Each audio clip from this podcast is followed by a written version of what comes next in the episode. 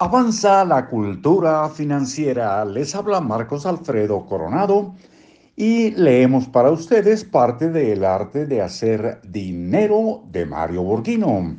Aquí, en libros para oír y vivir.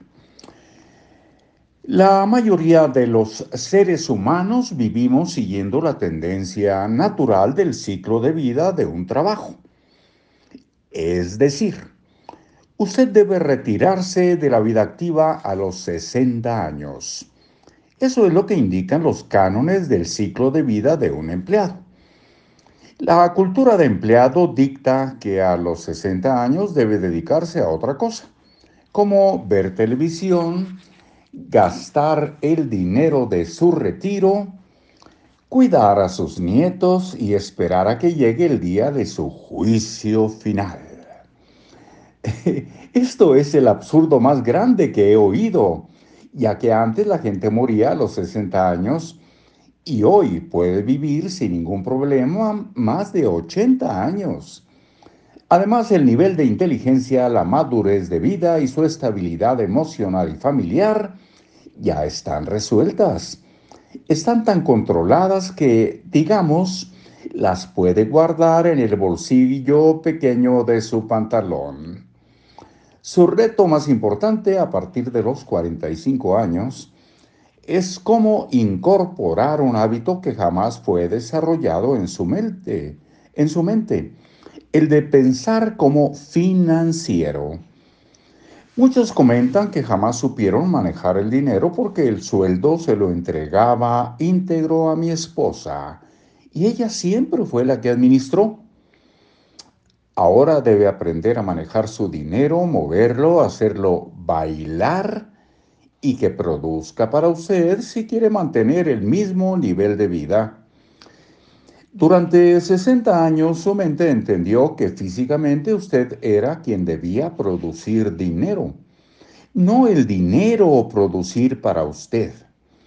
Ese modelo de empleado es un patrón mundial, o sea, su mente incorporó dicho modelo. ¿Puede usted decirme que no sabe nada acerca del dinero? No se preocupe, no necesita ser un genio para estudiar exhaustivamente el tema del dinero antes de que se retire. Estudiando descubrirá que no necesita trabajar para producir dinero si sabe qué hacer con él. Podrá aprender una nueva profesión la de inversionista. Esta profesión, para esta profesión su madurez es perfecta, ya que las empresas consideran que no debe trabajar a su edad. Las personas maduras deben jubilarse y ser sustituidas por jóvenes universitarios que, por cierto, tampoco saben nada de cómo hacer dinero sin un empleo. Las universidades preparan a la gente para trabajar, no para hacer dinero. Las escuelas hacen buenos profesionales, pero no buenos inversionistas. Las escuelas están diseñadas para el modelo de la revolución industrial, no para el del siglo XXI, la era del conocimiento y la alta tecnología.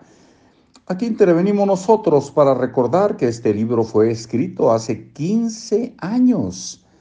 Así que hay que ubicarnos en esa época. Ahora estamos ya en otra completamente diferente.